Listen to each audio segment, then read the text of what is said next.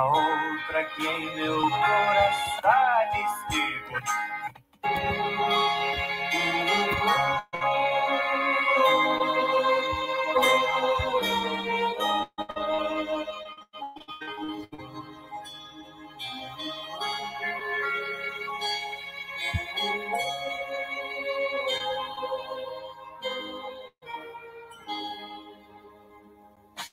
Das verdades que Jesus nos ensinou. Uma delas não consigo esquecer. E se um homem não tem nada para comer, e um outro tem demais a sua mesa, um dos dois o inferno uma outra que em meu coração ficou. Muitas vezes eu recordo ao meditar. Quem quiser seguir os passos de Jesus, não se apegue a mais ninguém senão ao e por ele agarre firme a sua cruz, verdades que acredito, verdades de Jesus, verdades eu medito e que me trazem tanta luz, verdades que você procura sem saber, verdades que nós dois costumamos tanto a entender. Verdades que nós dois estamos tanto a entender.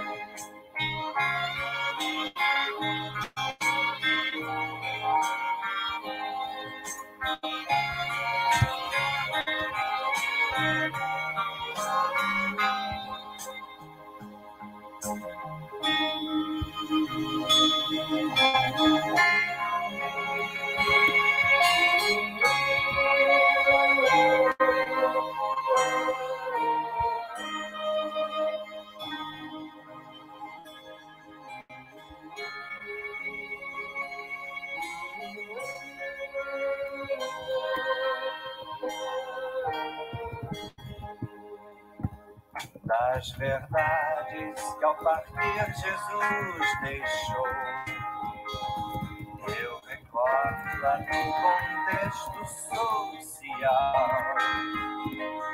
que se alguém quiser subir de posição, lave os pés dos seus irmãos com quem convive e lidere sem pisar no seu 吗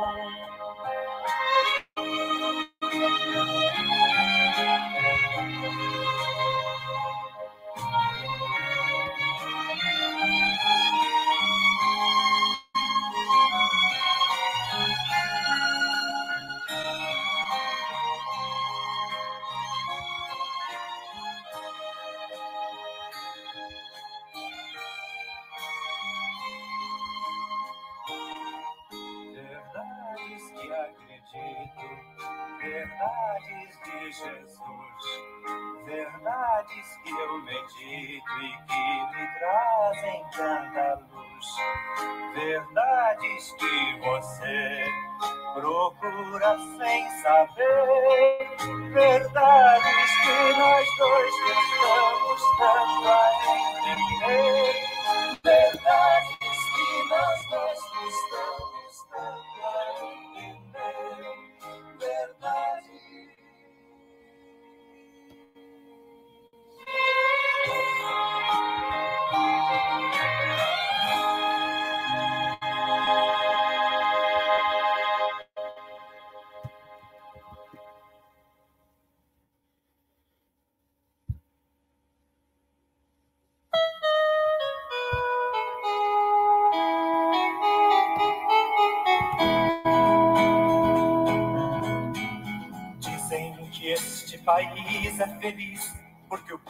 ainda canta nas ruas. Dizem que nossa nação não vai mal, porque o povo ainda faz carnaval. E eu queria somente lembrar que milhões de crianças sem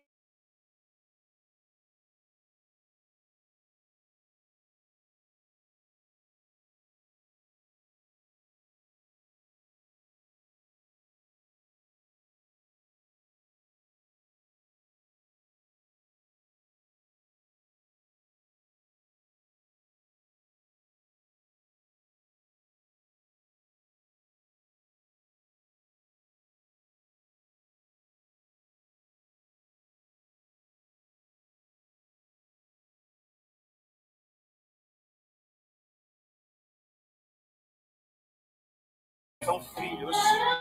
Eu queria somente lembrar que milhões de cristãos sem lar compartilham do mesmo sofrer. Já não sabem a quem recorrer. Menores abandonados, alguém os abandonou. Pequenos irmãos amados, o progresso não os adotou. Menores abandonados, alguém os abandonou. Pequenos irmãos amados, o progresso não os adotou.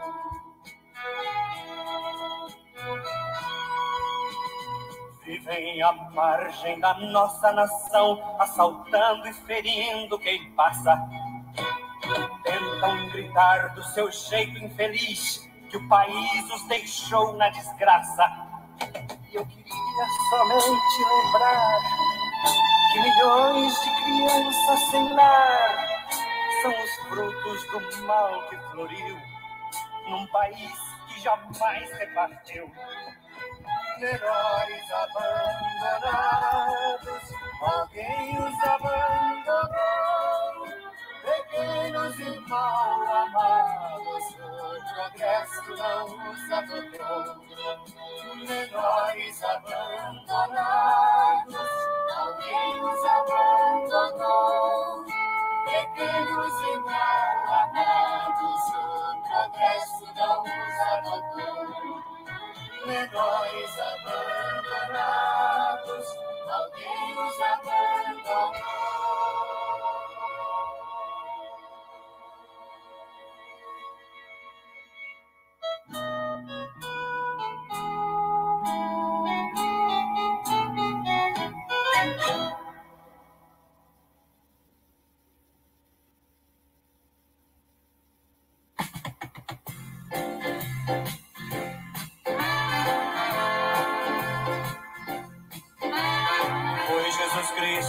Disse: Não sou eu que pretendo mudar. Quem não respeitar os meninos, quem não respeitar as meninas, quem não respeitar as crianças, amarre uma pedra ao pescoço e se jogue no fundo do mar. Amarre uma pedra ao pescoço e se jogue no fundo do mar.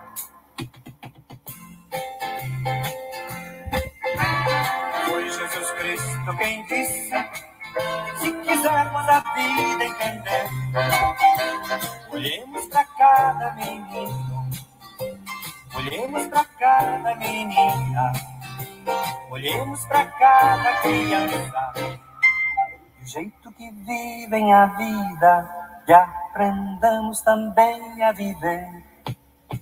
Do jeito que vivem a vida, e aprendamos também a viver.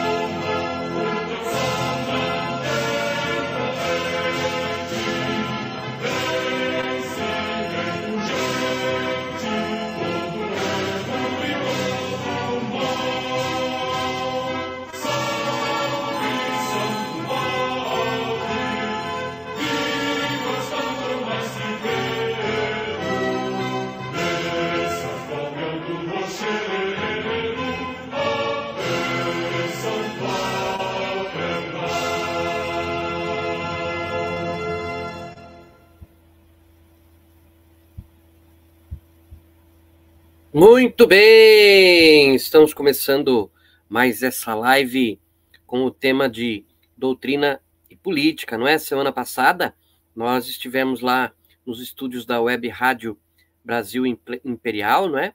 Com o César Jacques, explicando as nossas motivações, não é? Eu quero agradecer a você que está aí assistindo esse nosso conteúdo, seja ao vivo, ou seja é, depois de gravado, dentro do seu tempo, né? Porque eu sei que muitas pessoas às vezes têm dificuldades de assistir ao vivo, mas o bom da internet é que todo esse conteúdo fica aí para sempre disponível é, para você assistir no momento que for mais conveniente.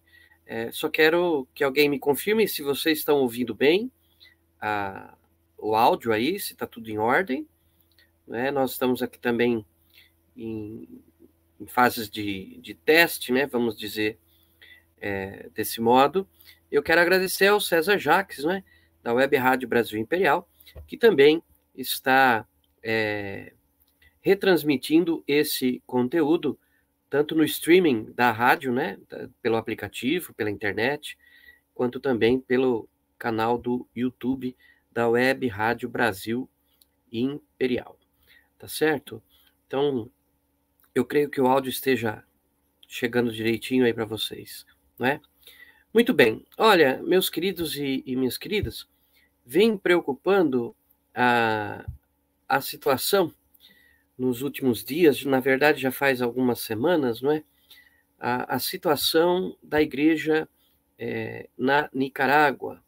Né? Então, é, gostaria de compartilhar com vocês uma notícia que nós temos aqui no canal da ACI Digital. Olha aqui. É, cerco policial força padre a celebrar missa fora da igreja na Nicarágua. Aqui nós temos as fotos, né, do padre, né, é, rezando uma missa no átrio da igreja. É, publicado ontem, né, dia 16, a polícia da Nicarágua foi, dia 16, à paróquia Santa Lúcia, diocese de Matagalpa, para prender o pároco, padre Vicente Martim. Por causa do cerco policial, o vigário paroquial, padre Sebastião Lopes, celebrou missa do lado de fora da igreja. A CI Prensa, agência em espanhol do grupo ACI, entrou em contato com o paroquiano que preferiu manter o anonimato. Disse que a polícia chegou à igreja às 5 para 5h55, horário local, e na tarde do dia anterior já tinha estado lá. Para cuidar do pároco, o vigário paroquial, padre Sebastião Lopes, saiu e disse que o padre Vicente não estava na igreja, disse a pessoa. A polícia ficou do lado de fora esperando o pároco. É, gente, eu não vou ler a notícia inteira, recomendo aqui o site né, da ACI Digital, mas todos nós sabemos é, a situação que vem acontecendo na Nicarágua nas últimas semanas, situação essa é, que vem perseguindo a, a igreja é, naquele país. Daniel Ortega, ditador da, da Nicarágua, comunista, ligado é, à mesma ideologia satânica marxista de Fidel Castro e tantas outras lideranças comunistas ainda em voga, né? Daniel Ortega vem perseguindo a igreja na Nicarágua, prendendo padres, cercando igrejas. Semana passada, todas as rádios católicas do país foram fechadas, né? Igrejas também, fiéis impedidos de entrar nas igrejas para participarem da Santa Missa padres e bispos sendo perseguidos. Semana passada correu pela internet a foto de um bispo nicaragüense, não vou lembrar agora de qual diocese, ajoelhado, colocado, aliás, forçado a ficar de joelhos na frente da sua catedral pelos soldados do governo comunista de Daniel Ortega, com fuzis apontados para sua cabeça. Foi preso.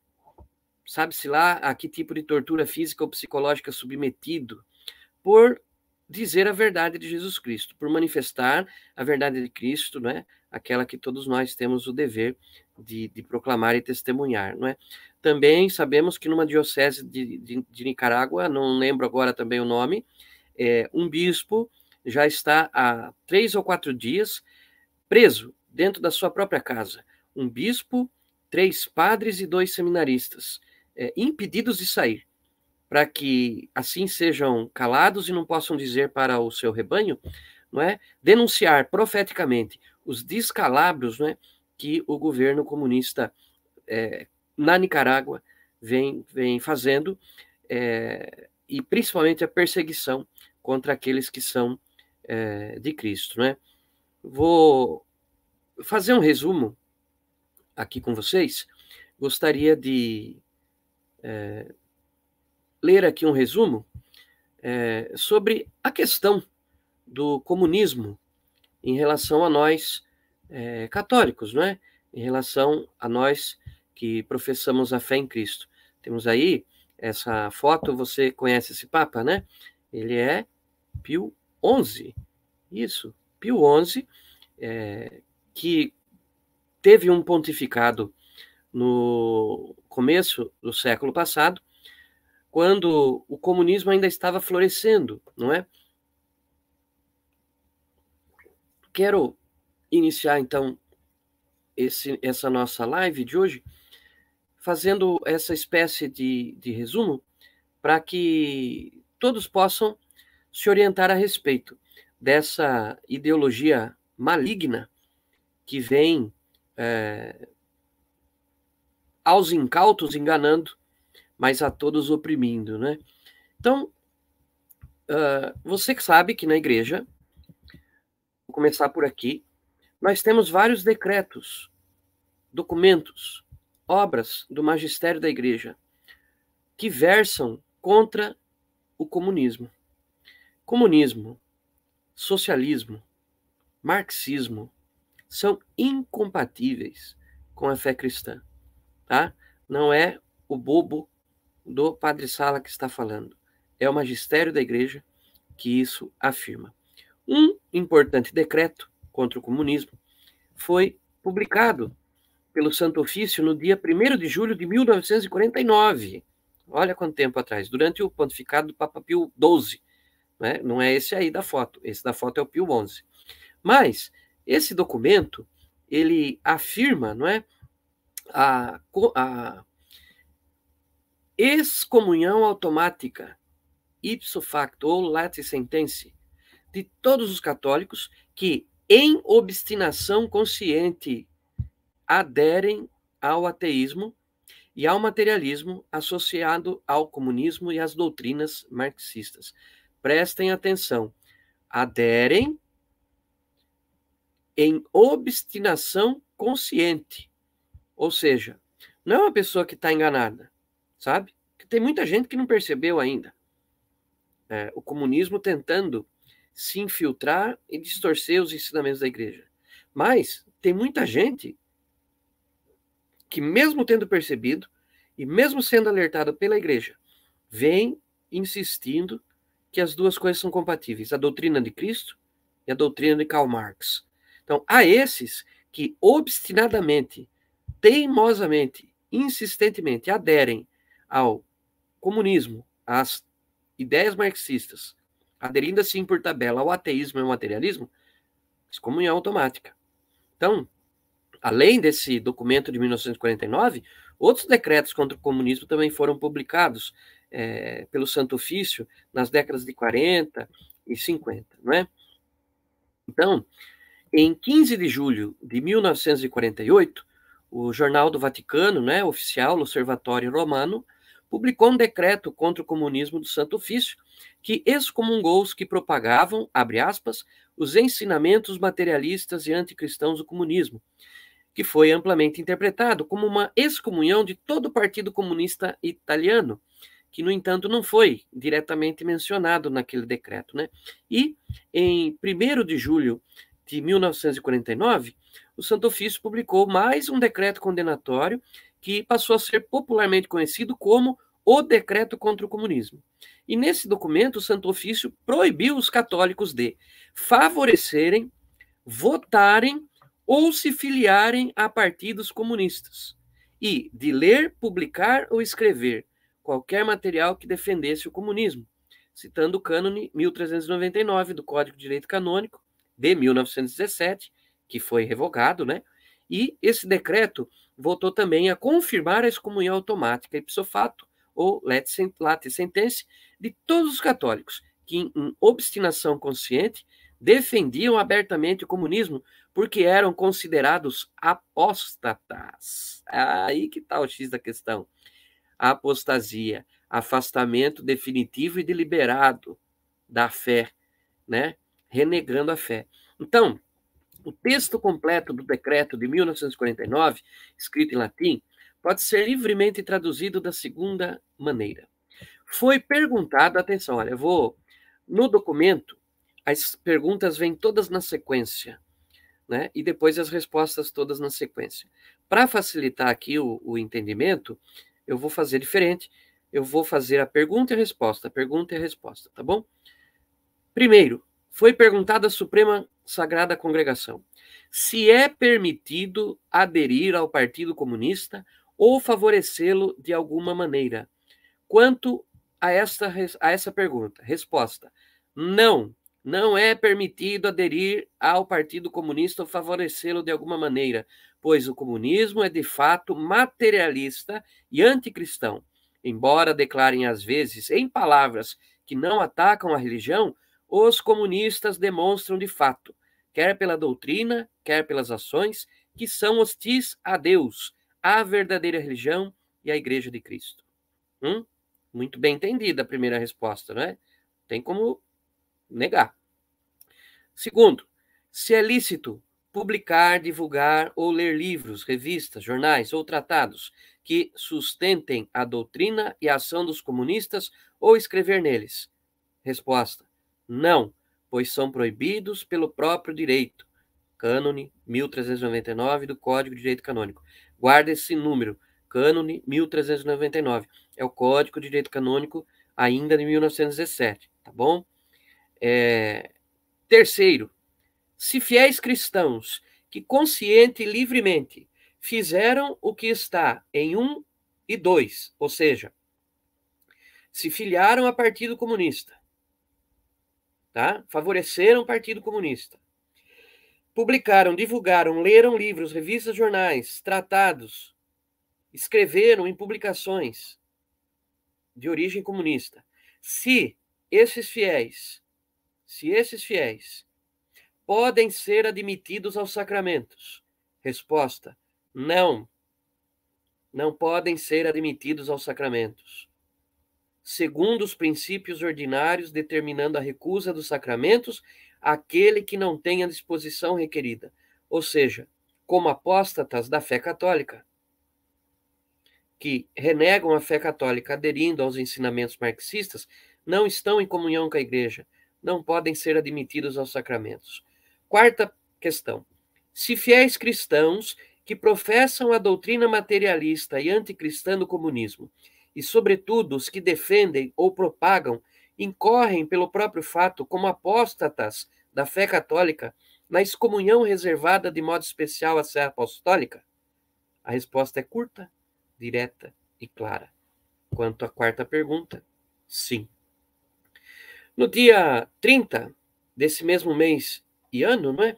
O Papa Pio XII, na audiência habitual ao assessor do Santo Ofício, aprovou a decisão dos padres e ordenou a sua promulgação no comentário oficial da Ata Apostólica Sedes, de Roma, dia 1 de julho de 1949. E nos anos seguintes, o Santo Ofício continuou a emitir condenações. A excomunhão do padre Jean Deschet, que foi nomeado bispo pelo governo comunista da Tchecoslováquia, em fevereiro de 1950. É, condenou a filiação a organizações da juventude comunista, também em 1950. É, condenou a usurpação de funções da igreja pelo Estado, a, a ilegitimação de bispos ordenados pelo Estado e publicações favorecendo o comunismo totalitário a 28 de junho e 22 de julho de 1955. Quero dizer aí para você que está acompanhando ao vivo é, essa nossa, nossa live, você pode ir deixando aí nos seus comentários qualquer tipo de pergunta que você deseje, tá bom? Eu, à medida do possível aqui, vou fazendo uma pausa ou outra e, conforme eu preciso aqui molhar minha garganta, tomar minha aguinha, eu dou uma olhada aqui no chat para responder alguma, alguma pergunta, né? Então, é, quero dar boa noite para todos vocês que estão aí. A gente tava com saudade, né? de, desse nosso encontro aqui esporádico nas nossas lives, né? Vamos ver se a gente consegue manter uma rotina. Graças a Deus, a vida sacerdotal é, é muito intensa, né? Bom, continuando aqui, uh, um pouquinho de contexto histórico, né? Embora a Santa Sé tenha oficialmente se posicionado contra o, o marxismo e o comunismo, desde 1849, aproximadamente um ano após a publicação do livro Das Kapital, né, de Karl Marx e Friedrich Engels, antes da Segunda Guerra, publicou a encíclica Quadragésimo Ano, em 1931, e durante toda a Segunda Guerra buscou ações para é, reduzir o seu poder e expansão. Mas, no período pós-guerra, adotou uma postura mais severa ainda contra o comunismo, para evitar que a Itália se tornasse comunista. Em 1948, nas eleições gerais italianas, os comunistas e socialistas coligaram-se contra a democracia cristã, liderada por Alcide de Gasperi, e para evitar uma vitória comunista, Pio XII se empenhou naquela eleição e com ele toda a Igreja Católica para garantir a vitória da democracia cristã, que de fato aconteceu, e evitar que sucedesse na nascente democracia italiana o que, o que vinha ocorrendo então na chamada Cortina de Ferro, onde os comunistas suprimiram as liberdades individuais e perseguiram fortemente a igreja. Essa postura severa da Santa Sé entrava em continuidade com uma longa tradição de documentos pontifícios que condenavam o comunismo, tais como o Divine Redentores, de 1937, escrito por Pio XI, que foi uma forte crítica ao comunismo e suas variantes cristãs. Por isso, nesse período de pós-guerra, o Santo Ofício, que hoje se chama Congregação para a Doutrina da Fé, voltou a emitir vários decretos contra o comunismo sobre as seguintes categorias: a defesa dos direitos da igreja sobre a ordenação de bispos e atividades da igreja e a condenação de participação dos fiéis em partidos comunistas e organizações é, comunistas. Gente, então, vendo todas essas coisas acontecendo na Nicarágua, mas não só lá, desde Cuba e a Revolução Comunista naquela ilha, vendo desde algum tempo o sofrimento dos nossos irmãos e irmãs venezuelanos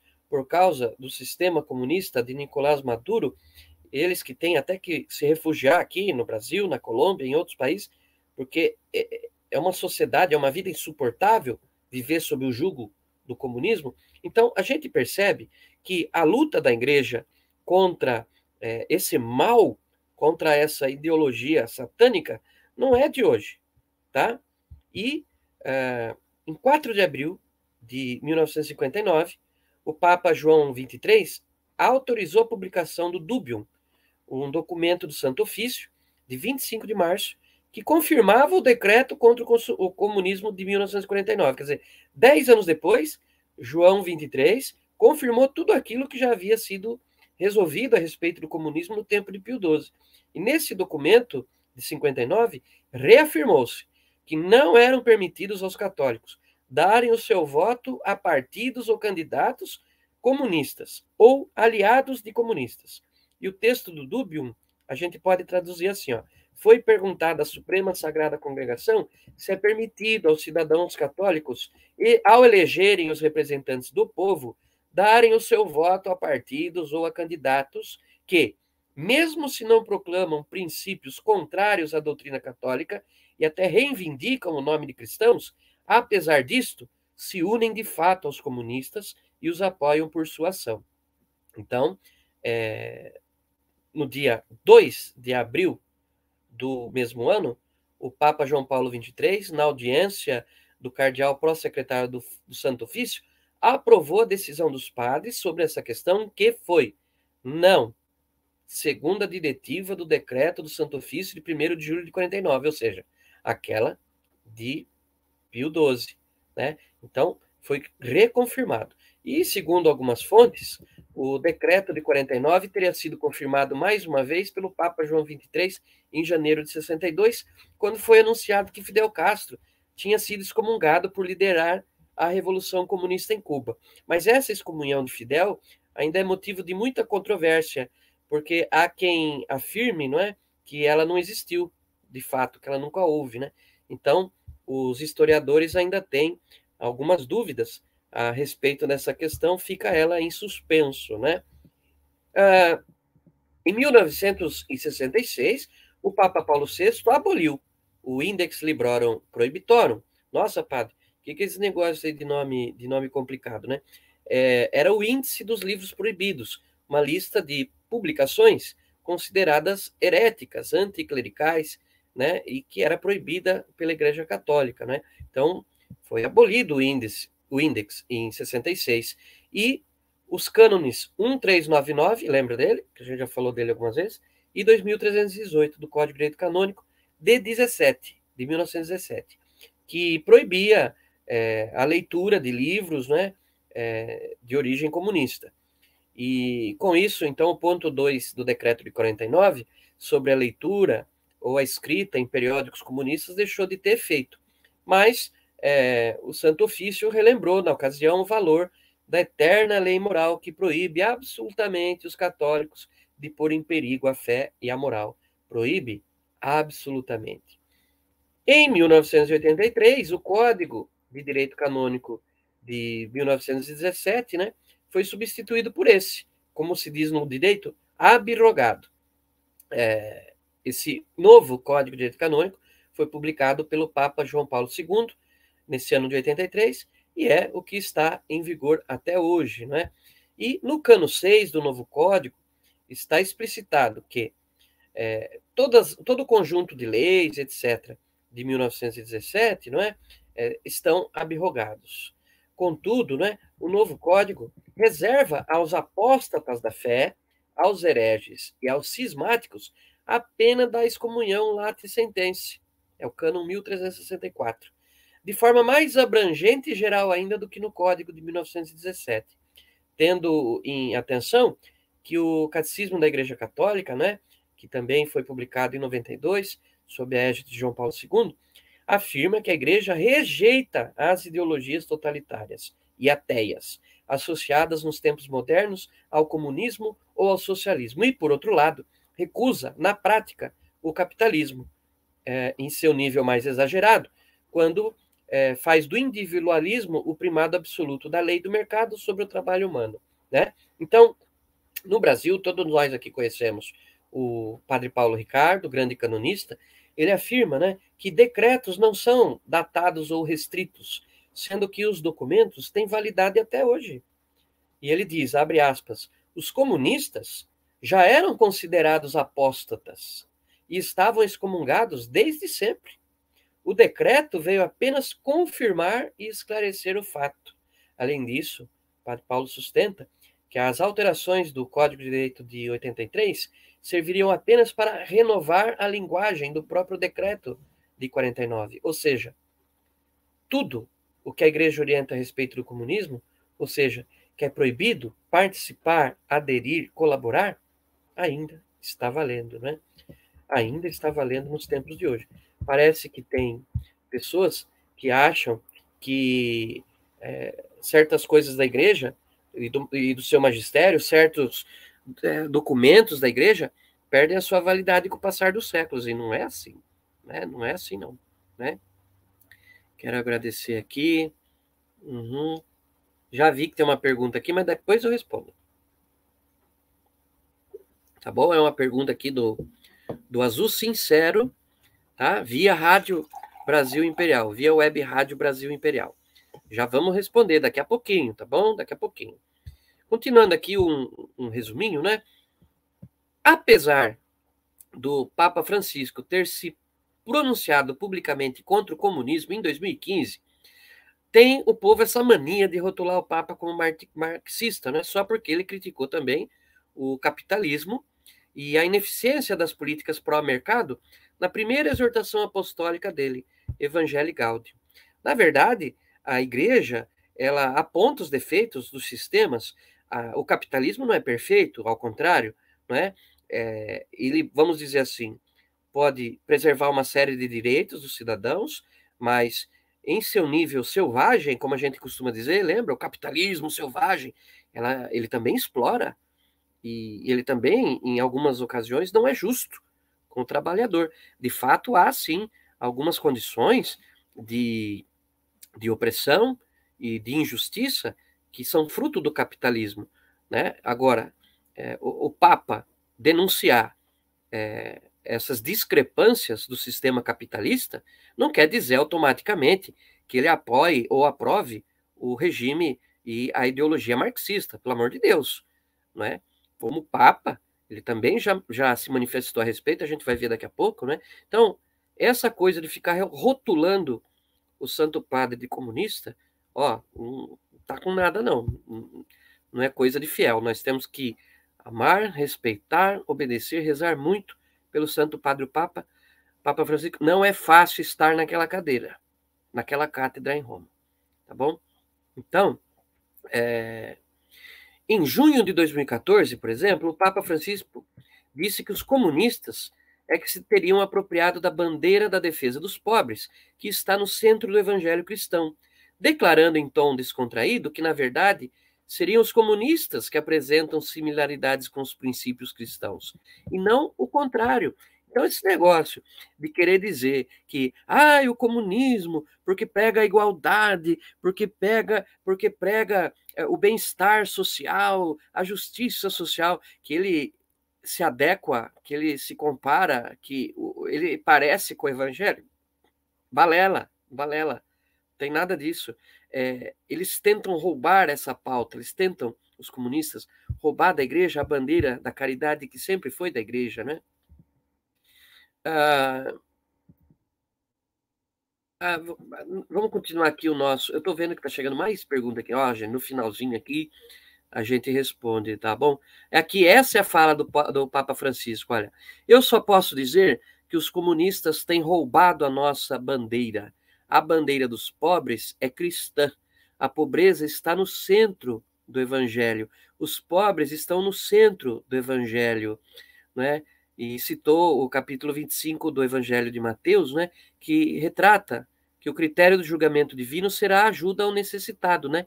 Eu tive fome, me desse, me desse comer, eu tive sede, me desse beber, eu estava nu e me vestistes, doente, me visitastes, preso e me, né, e me, visitastes também.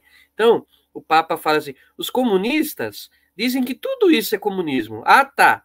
20 séculos depois, como não? Então, o, o Papa foi até irônico com qualquer tipo de, de rótulo de que ele fosse simpático.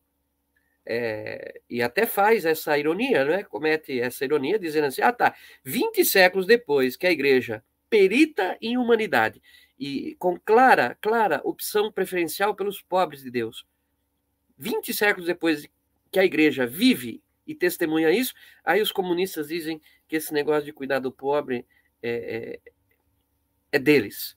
E eu vou dizer para você uma ligeira diferença.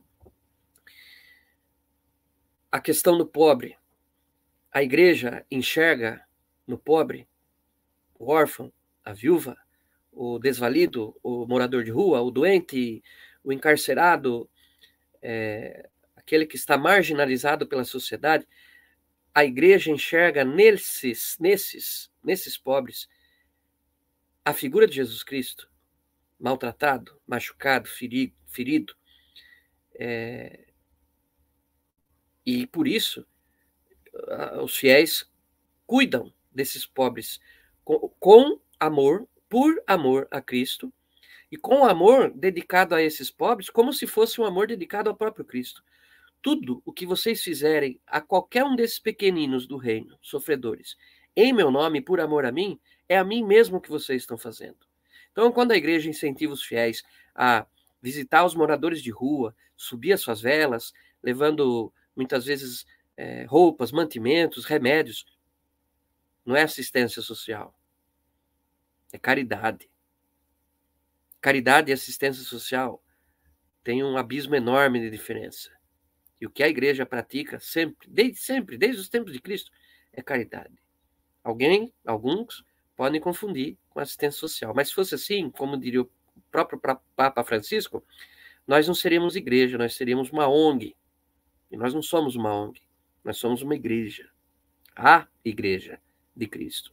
Né? Então vejam, há hoje em dia ainda muita confusão em relação a, a essas questões. Né? E nós vamos continuar aprofundando o tema, né? Falamos agora inicialmente um pouquinho sobre o decreto contra o, o comunismo e vou responder aqui uma pergunta que veio via Rádio Brasil, Web, Web Rádio Brasil Imperial, né? Um abraço aí para o César, César Jacques, para o Rogério Mendes, né? toda a turma aí da Web Rádio Brasil Imperial. O Azul Sincero está perguntando aqui. É, como evitar o comunismo, socialismo no Brasil, se o sistema republicano está aparelhado? Isso se mostrou na posse do ministro do Tribunal Superior Eleitoral. É, de forma bem resumida, né, para não ficar muito na pergunta, como evitar? Lutando contra ele. Resistência. O povo precisa abrir os olhos e precisa ser esclarecido para uma batalha não só espiritual, mas também intelectual, porque há toda uma guerra cultural em torno do, do comunismo e do marxismo, guerra para a qual o nosso povo não está preparado. Então, é, é, ensinar o nosso povo a reconhecer as manhas do comunismo, socialismo, marxismo e combatê-los, evitá-los, abjurá-los. É, não quero, não serve para nós isso. Depois ele pergunta aqui: o Brasil está vencendo o socialismo ou estamos perdendo? O Brasil vai se livrar do socialismo? Eu tenho medo da eleição neste ano. E sem o voto impresso auditável aumenta o medo. Pois é, né? A gente quer ter confiança no sistema.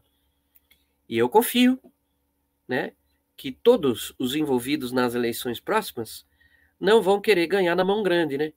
Vão querer uma vitória legítima, seja qual lado for. Para isso vai ter que haver fiscalização, né? E é claro que o TSE já convidou várias entidades e vários representantes dos diversos setores da nossa sociedade para participar de todo o processo, inclusive o da apuração dos votos, né? Que ao contrário de anos e eleições anteriores, é, não é para mais termos aquela tal da sala secreta. sala secreta. Eu e mais 12 me tranco numa sala e a gente decide quem ganhou. Então, é meio complicado, viu? É, falam tanto de eleições no Brasil, mas o sistema é, usado nas eleições na França, nos Estados Unidos, é, é muito melhor que o nosso, muito mais garantido, né? Mas enfim. É... Vamos continuar aqui o, o nosso estudo a respeito do comunismo. Para isso, eu quero compartilhar com vocês. É... Na verdade, eu quero ler junto com vocês, porque para mim é a melhor forma de, de se aprender, não é? Quero ler junto com vocês esse documento importante do Magistério da Igreja, né, que foi escrito uh, por esse homem, Papa Pio XI, tá? que é a Divinis Redentores. Tá? Vou colocar aqui na tela, só um momento. Põe na tela, olha lá. Isso aqui, ó. Divinis Redentores. Bom, acho que eu vou aumentar um pouquinho aqui a letra. Você pode também, se quiser, aí no seu computador, no seu celular, não sei como, como é que você está nos assistindo aí, gente. Esse documento, Divino e Redentores, está publicado no site da Santa Sé, no site do Vaticano. Você digita aí o nome do documento e ele consta é documento oficial da igreja. É magistério da igreja. Carta encíclica Divinis Redentores, de Sua Santidade Papa Pio XI, aos veneráveis irmãos, patriarcas, primaz, arcebispos, bispos e demais ordinários, em paz e comunhão com a Sé Apostólica, sobre o comunismo ateu. Foi um Papa que escreveu. É magistério oficial da igreja. E há que se prestar atenção em tudo o que aqui foi dito e publicado. Tá bom? Então, vamos acompanhar essa leitura aí juntos, tá? É, a nossa live, nós começamos aí 10 para 7 da noite, para dar tempo aí do, do sistema ir avisando as pessoas do canal, né? É, eu vou fazer uma pequena enquete. Faltam 20 para as 8, né? 20 minutos para a gente estar aqui a uma hora. Vocês querem que esta live aqui dure uma hora ou duas? Ou uma hora e meia? Chuta aí. Dá a sua opinião para mim aí no site, no, no, nos comentários aí do chat.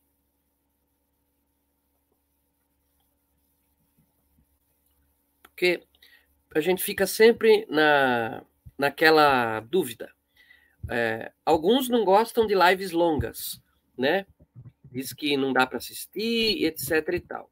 Outros, é, é, outros dizem que isso não é problema, porque você pode é, assistir aos pouquinhos, como uma, uma série, um seriado, e você pode é, assistir aos pouquinhos, né? 20 minutos agora, 20 minutos depois. Né? Então, sempre cada um fala alguma coisa, né?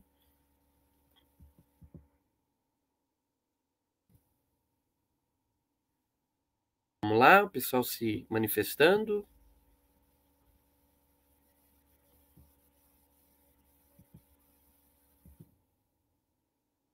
Hum? Tá bom. Vamos então tocando barco aqui, tá? É, nós vamos fazer então uma hora e meia, tá bom? De modo que nós temos mais 50 minutos. Nenhuma, nem duas. Vamos pela metade, né? 90 minutos é o tempo de uma partida de futebol. E se você não conseguir por algum momento, é, por alguma razão, assistir todo o conteúdo agora, de uma vez ao vivo, depois está lá no canal do nosso Portal Amém no YouTube, né? Também quero avisar para vocês é, que entrem lá no portalamém.com.br, tá? E entrem lá na seção de livros, de e-books, tá? Nós estamos lá com cinco e-books na plataforma Amazon, tá? Cinco e-books para você é, compartilhar um pouco das nossas experiências aí. É o Deus que eu experimento, Simplício, um contador de história, tudo pela missão, é, Dom Mauri Castanho, 15 anos de saudade, e publicado agora, a questão de uma semana atrás, é, Amém, homilias do Padre Sala, do Tempo Pascal, é, da Semana Santa e Tempo Pascal deste ano C, de 2022 que estamos vivendo. Muito bem, entra lá, colabora com a gente, tá? Não deixa também de procurar o canal do Portal Amém no Facebook, no Twitter. O nosso Instagram ainda está hackeado, mas nosso advogado salético, o Dr. Caio, já está entrando com recursos para a gente recuperar nossa conta, tá bom? Lá nós temos conteúdos de 10 anos, tem 10 anos a nossa conta lá no Instagram, então, não vou abrir simplesmente uma outra conta, vou tentar recuperar aquela nossa, tá bom? Por isso que eu tô meio sumido do Instagram, tá certo? É, quem não tem Kindle consegue ler no celular? A Simone pergunta. O e-book consegue ser lido, sim, é, em celular, em, no seu notebook. É, ele vem em formato PDF ou EPUB. Se vier no formato EPUB, é só você entrar na internet, tem gratuito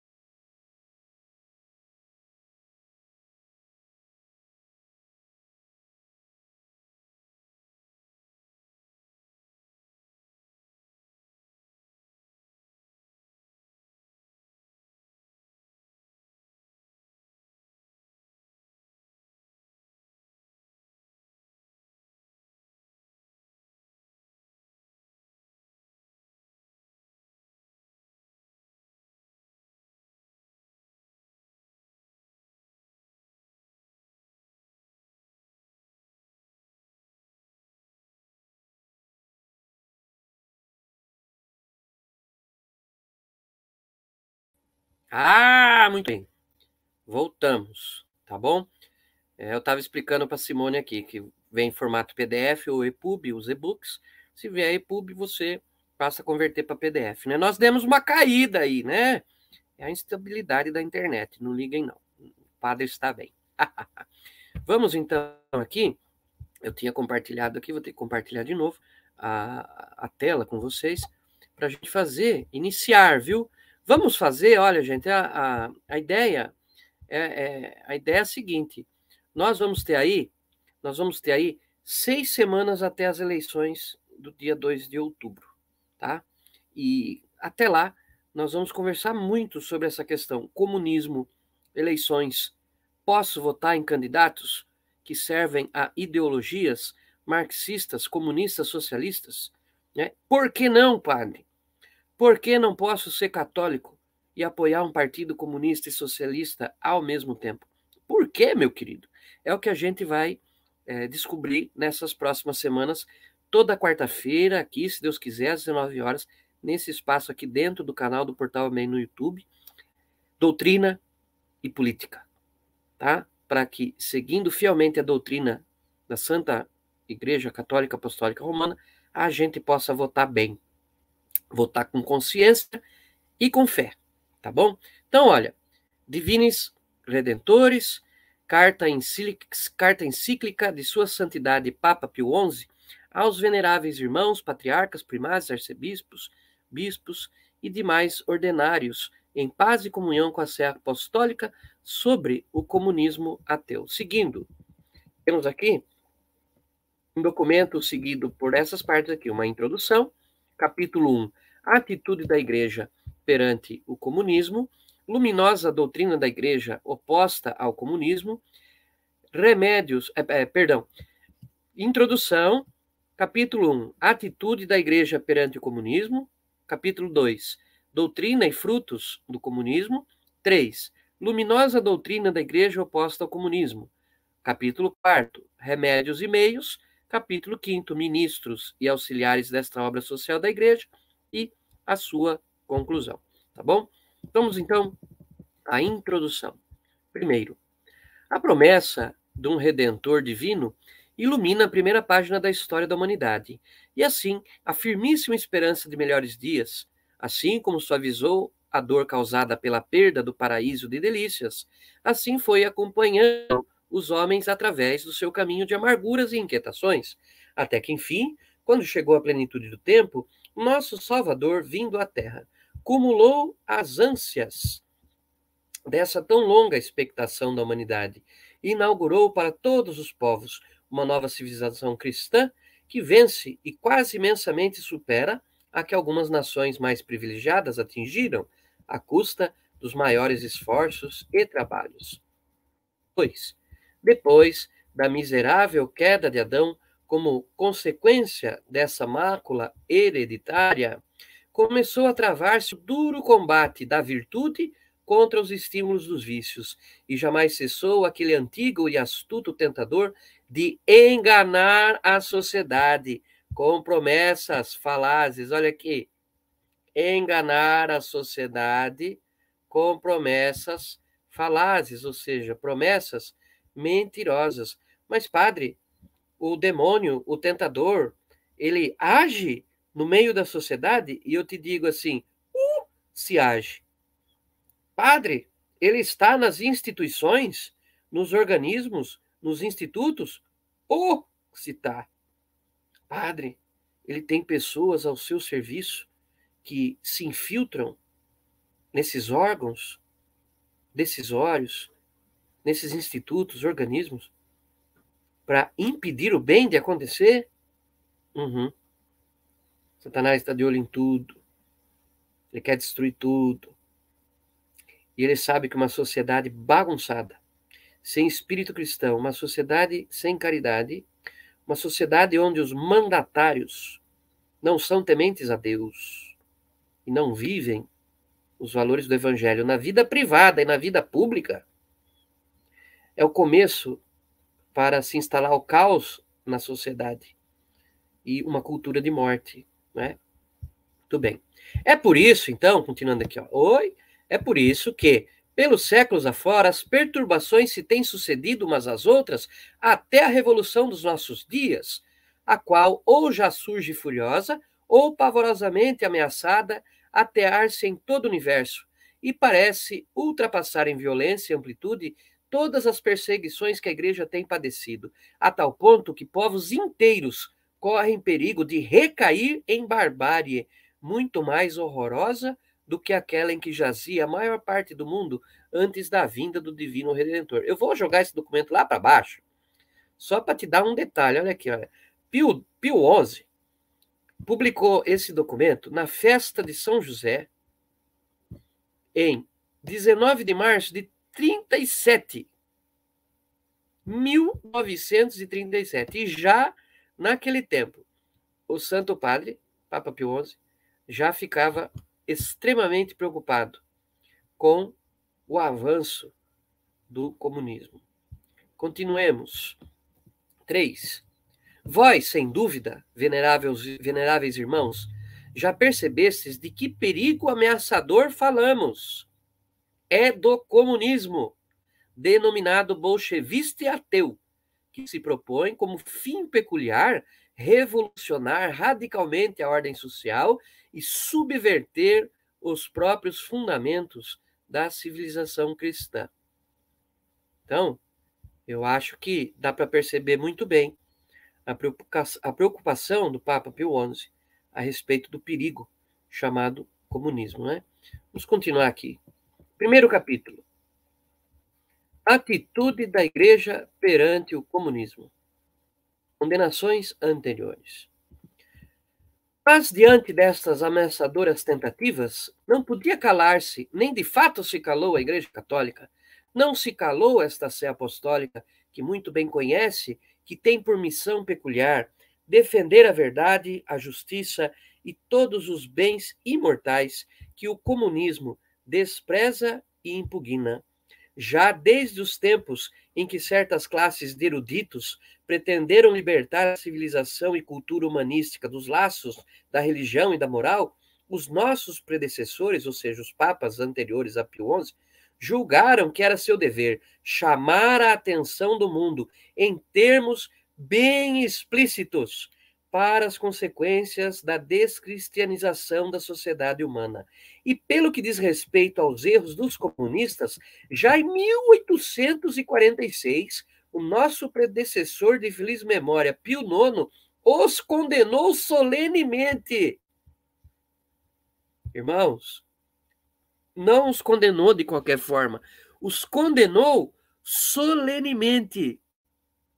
Ou seja, de forma enfática e confirmou, depois dessa condenação, é, condenou depois dessa condenação no sílabo.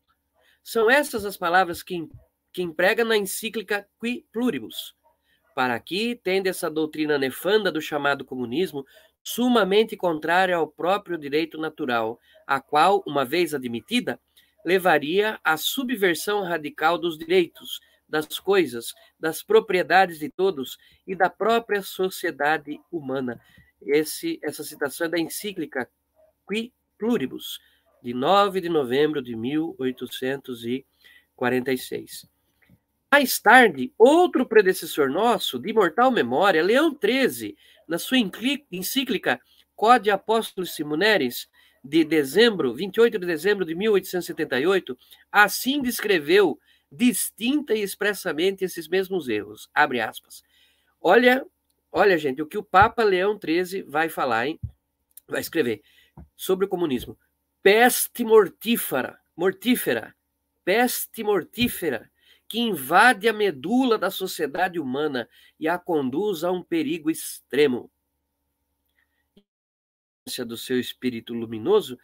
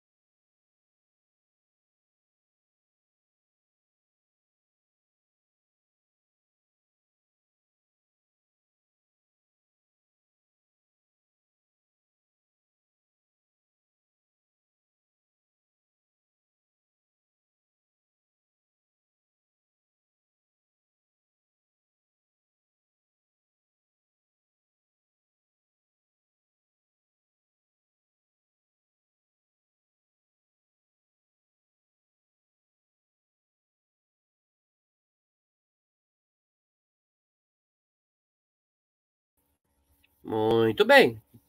Caiu. Estabilidade, machucou, padre? Não, fica tranquilo, viu?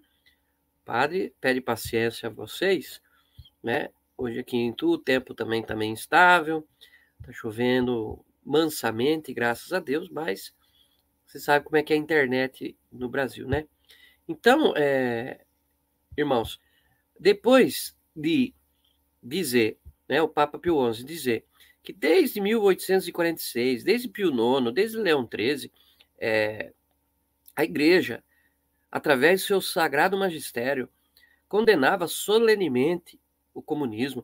Leão XIII ainda chamando o comunismo de peste mortífera que invade a medula da sociedade, né?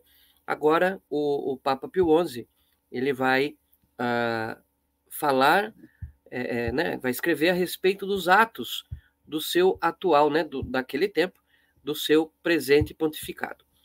Ele vai dizer o que é que ele também está fazendo é, da sua parte enquanto Papa para o combate do comunismo. Aqui, ó. Nós também no decurso do nosso pontificado, com insistente solicitude, fomos várias vezes denunciando as correntes desta impiedade que víamos crescendo e rugindo cada vez mais ameaçadoras.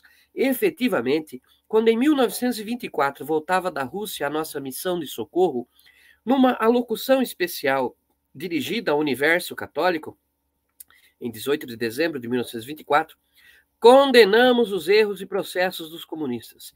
E pelas encíclicas. Presta atenção no tanto de documento da igreja que condena o socialismo, só no tempo de Pio XI. E pelas encíclicas Miserentíssimos Redentor, Quadragésimo Ano, Caritate Christi, Acerba Anime, Diletissima Nobis. Cinco. Cinco documentos da igreja.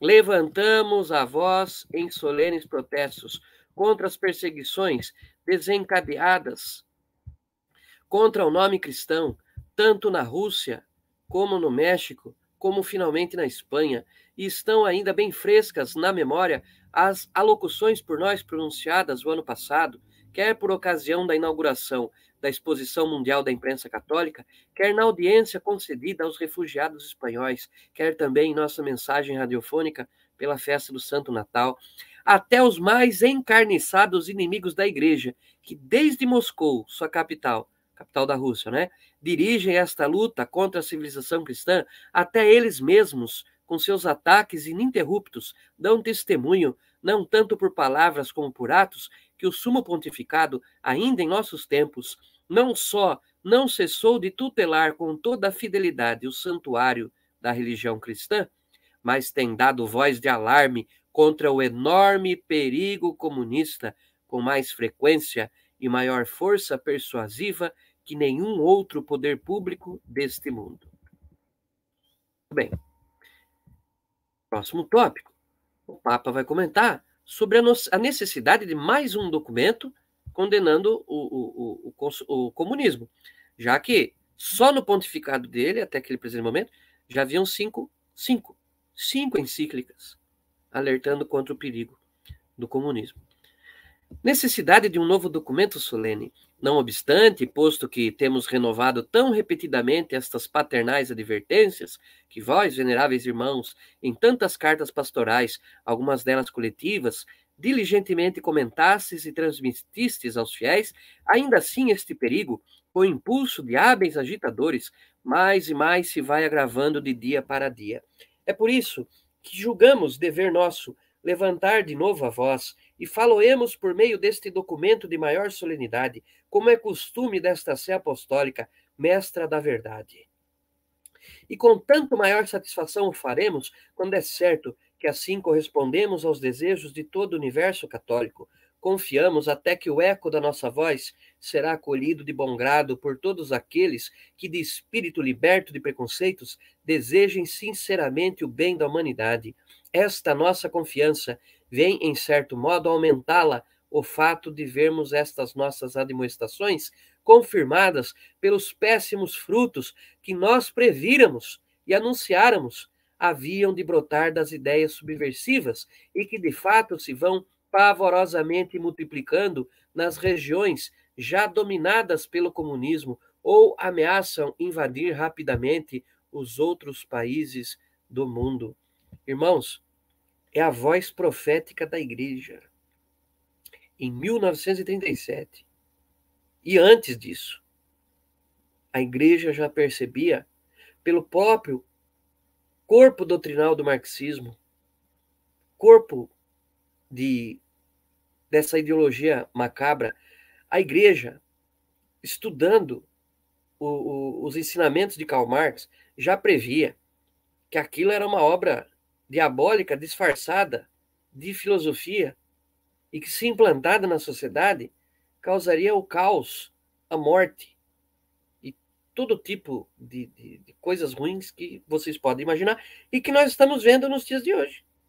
A olhos vistos, nós estamos vendo no Brasil e no mundo a consequência do projeto marxista colocado em prática. Não precisa ir longe. Venezuela. Argentina. Vocês lembram como era chique ir para Buenos Aires? Comprar pacote da CVC. Quatro dias e três noites em Buenos Aires. Acabou. É um país de miseráveis agora.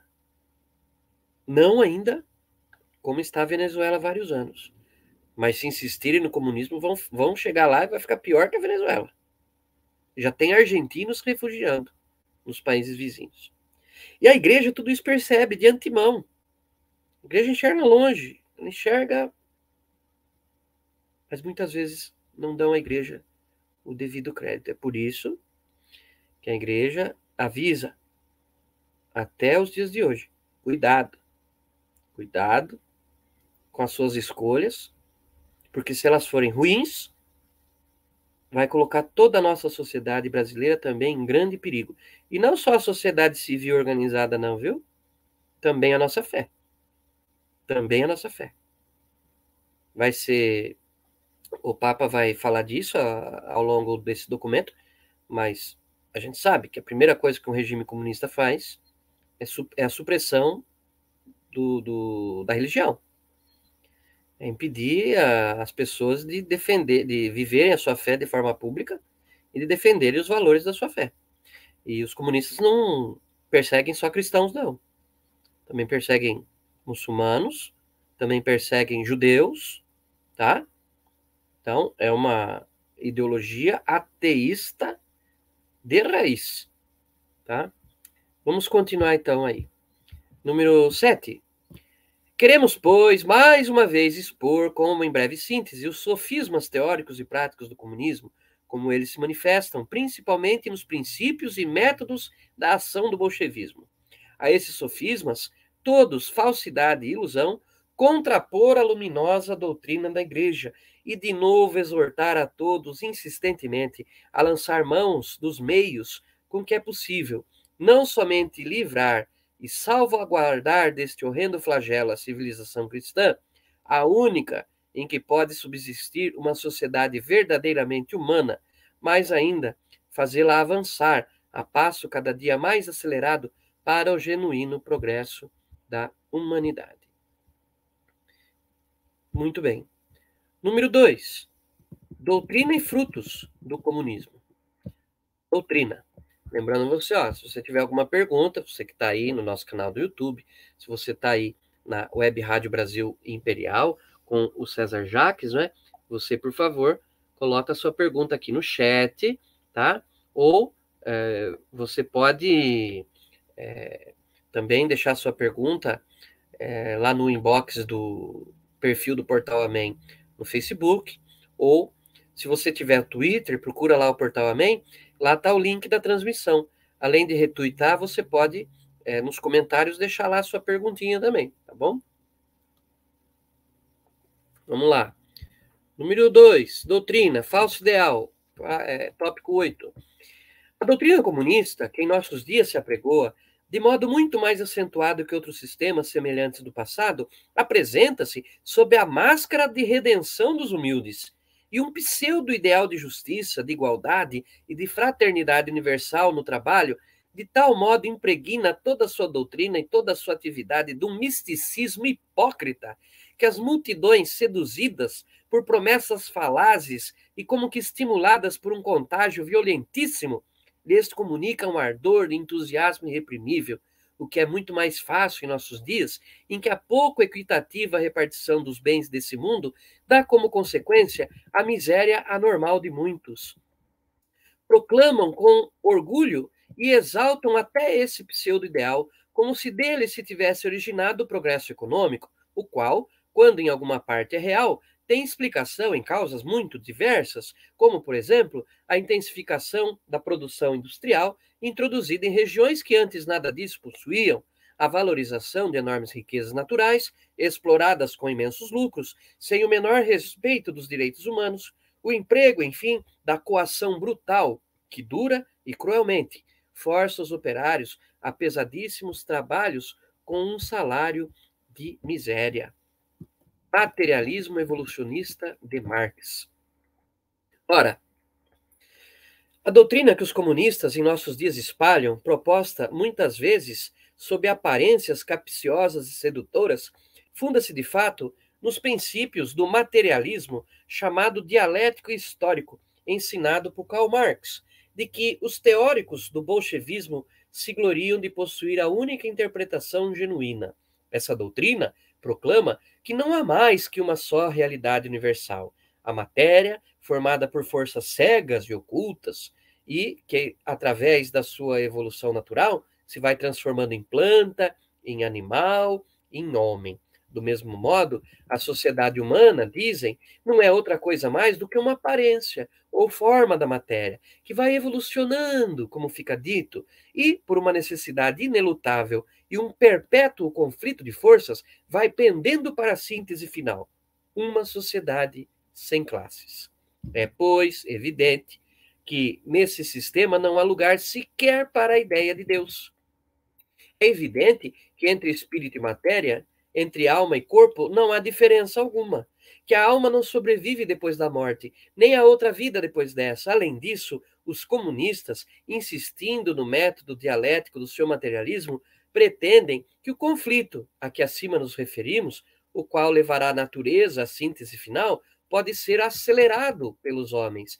É por isso que se esforçam por tornarem mais agudos os antagonismos que surgem entre as várias classes da sociedade, porfiando porque a luta de classes, tão cheia, infelizmente, de ódios e de ruínas, tome o aspecto de uma guerra santa em prol do progresso da humanidade, e até mesmo porque todas as barreiras que se opõem a essas sistemáticas violências sejam completamente destruídas como inimigas do gênero humano.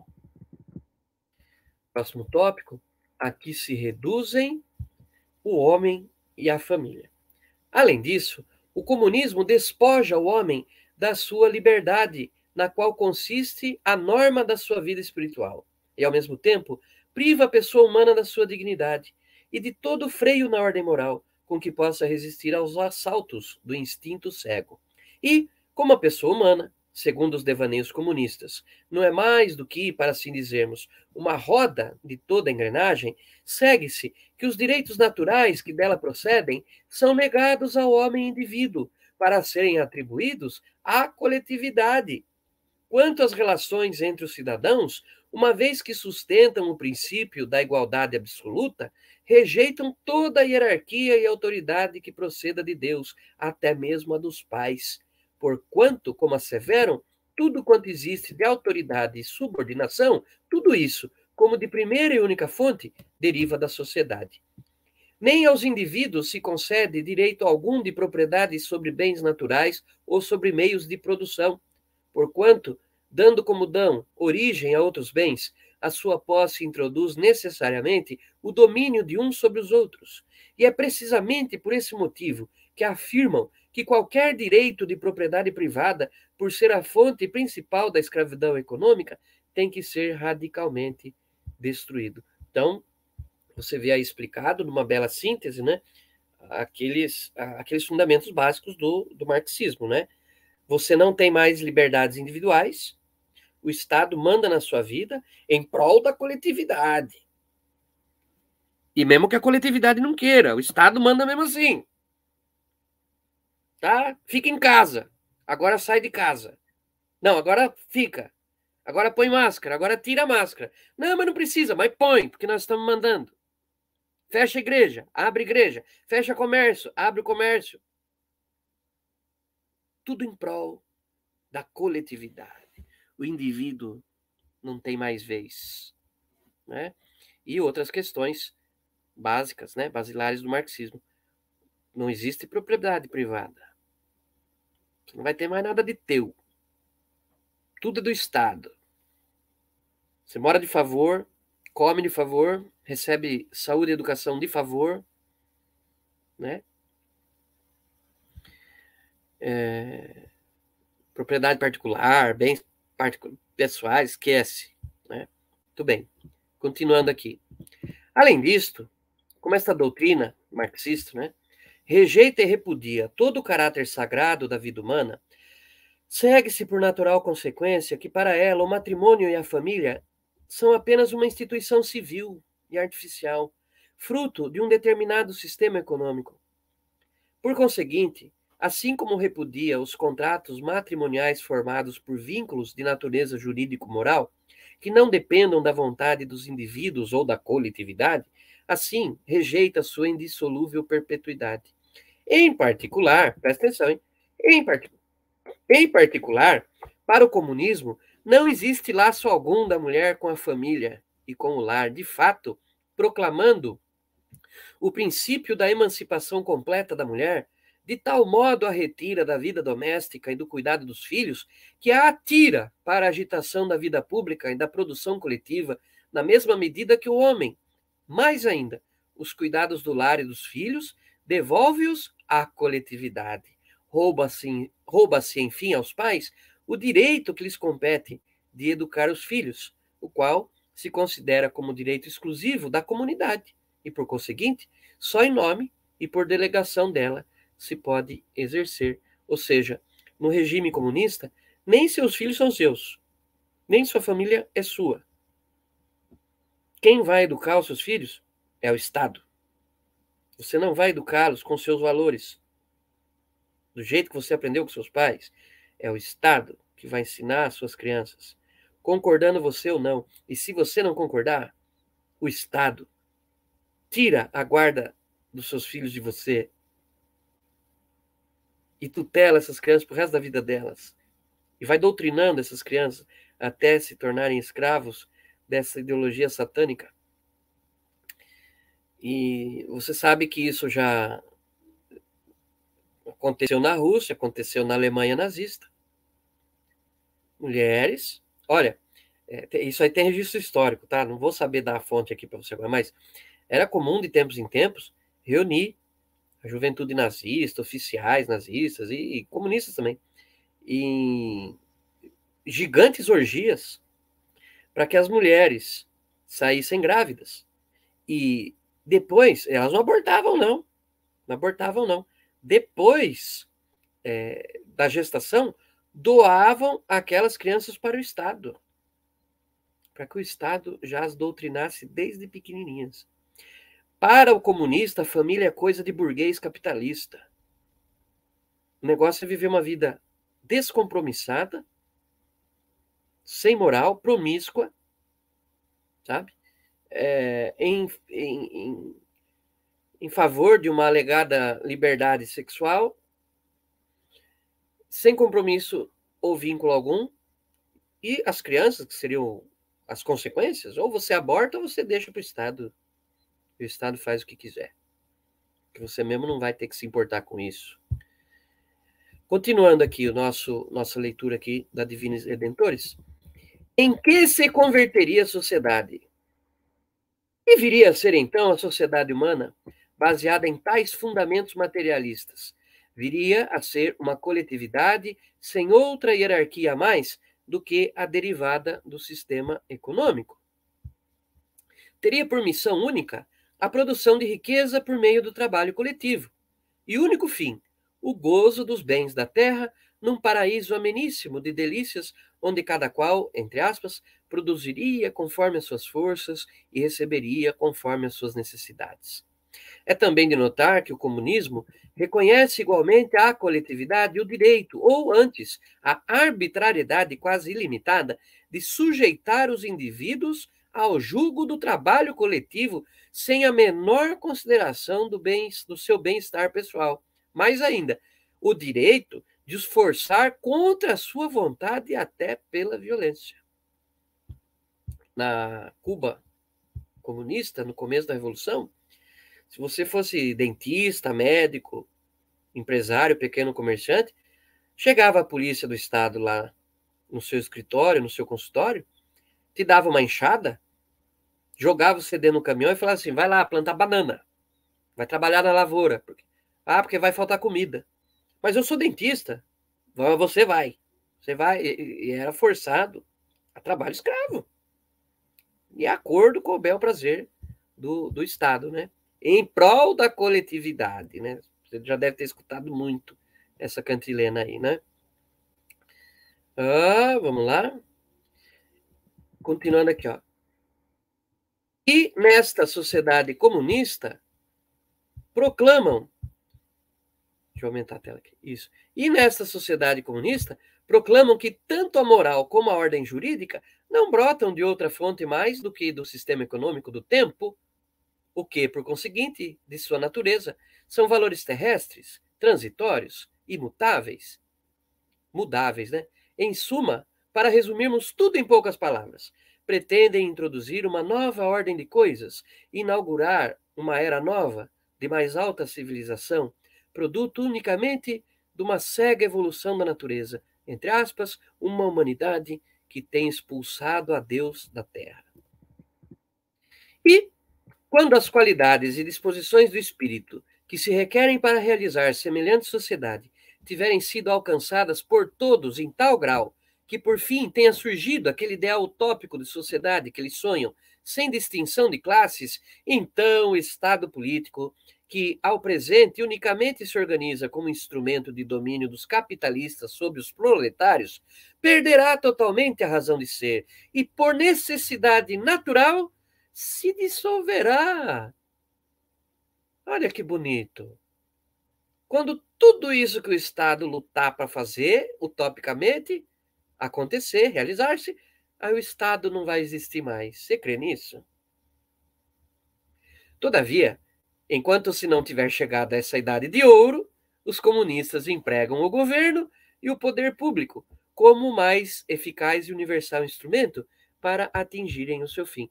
Duas coisas que eu convido você a analisar na história. Na história, olha para trás, história dos governos comunistas. Você já viu algum ditador comunista, de livre e espontânea vontade para o bem da coletividade, renunciar à sua ditadura? Promover eleições de verdade? Ah, padre, mas na Rússia tem eleições. Ah, para, né? A China tem eleições. Partido único. Sabe? É, você já viu algum ditador comunista abrir mão de poder? Você já viu algum ditador comunista morrer pobre? Já viu algum ditador comunista morrer magro? Nicolás Maduro, na Venezuela, é o único venezuelano gordo do país inteiro. Ele e os militares lá, os generais lá, que ele sustenta a base de propina. É tudo para o bem do povo, para o bem da coletividade. Mas o povo não come o caviar que o comunista come. O povo não anda em carro de luxo que o ditador comunista anda. Sabe? Então, que sistema é esse? É um sistema que escraviza, domina o povo, física e espiritualmente, que tira das pessoas, do povo. O seu direito à fé, o seu direito a livre-arbítrio e o seu direito à livre expressão de pensamento. É um sistema que, com o sangue dos pobres, sustenta uma classe dominante. Riqueza abissal. E não adianta dizer que isso é pior que o capitalismo. No capitalismo temos muitas desigualdades. Mas ninguém há de negar que nós temos as nossas liberdades individuais. Liberdade de culto, liberdade de expressão, liberdade de ir e vir. Peraí. É, tentaram tirar isso da gente alguns anos atrás. E nessa tentativa, já tem fumaça de doutrina marxista sendo implantada na nossa sociedade. Por isso a gente precisa ficar atento. Bom, continuando aqui, para não parar no 13, que é um número que não me agrada muito, vou continuar aqui, tá? A gente não terminar assim. Aqui tendes, veneráveis irmãos, diante dos olhos do Espírito, a doutrina que os comunistas, bolchevistas e ateus pregam à humanidade como novo evangelho, a mensagem salvadora de redenção, sistema cheio de erros e sofismas, igualmente oposto à revelação divina e à razão humana, sistema que, por destruir os fundamentos da sociedade, subverte a ordem social, que não reconhece a verdadeira origem, natureza e fim do Estado, que rejeita, enfim, e nega os direitos, a dignidade e a liberdade da pessoa humana. Irmãos, nós lemos juntos aqui, com alguns pequenos comentários, só 14 tópicos desse documento. Vamos dar uma olhada aqui, ó. Ele, ele é muito. Ele é bastante sintético, mas mesmo assim ele tem aqui mais ou menos, mais ou menos, são 82 tópicos, né? A gente vai, ao longo é, das próximas semanas, ah, perseverar nessa leitura e nesse estudo, até porque é, para a próxima semana, nós temos aí uns tópicos é, bastante interessantes, sabe? Olha aqui, deixa eu mostrar aqui para vocês rapidinho.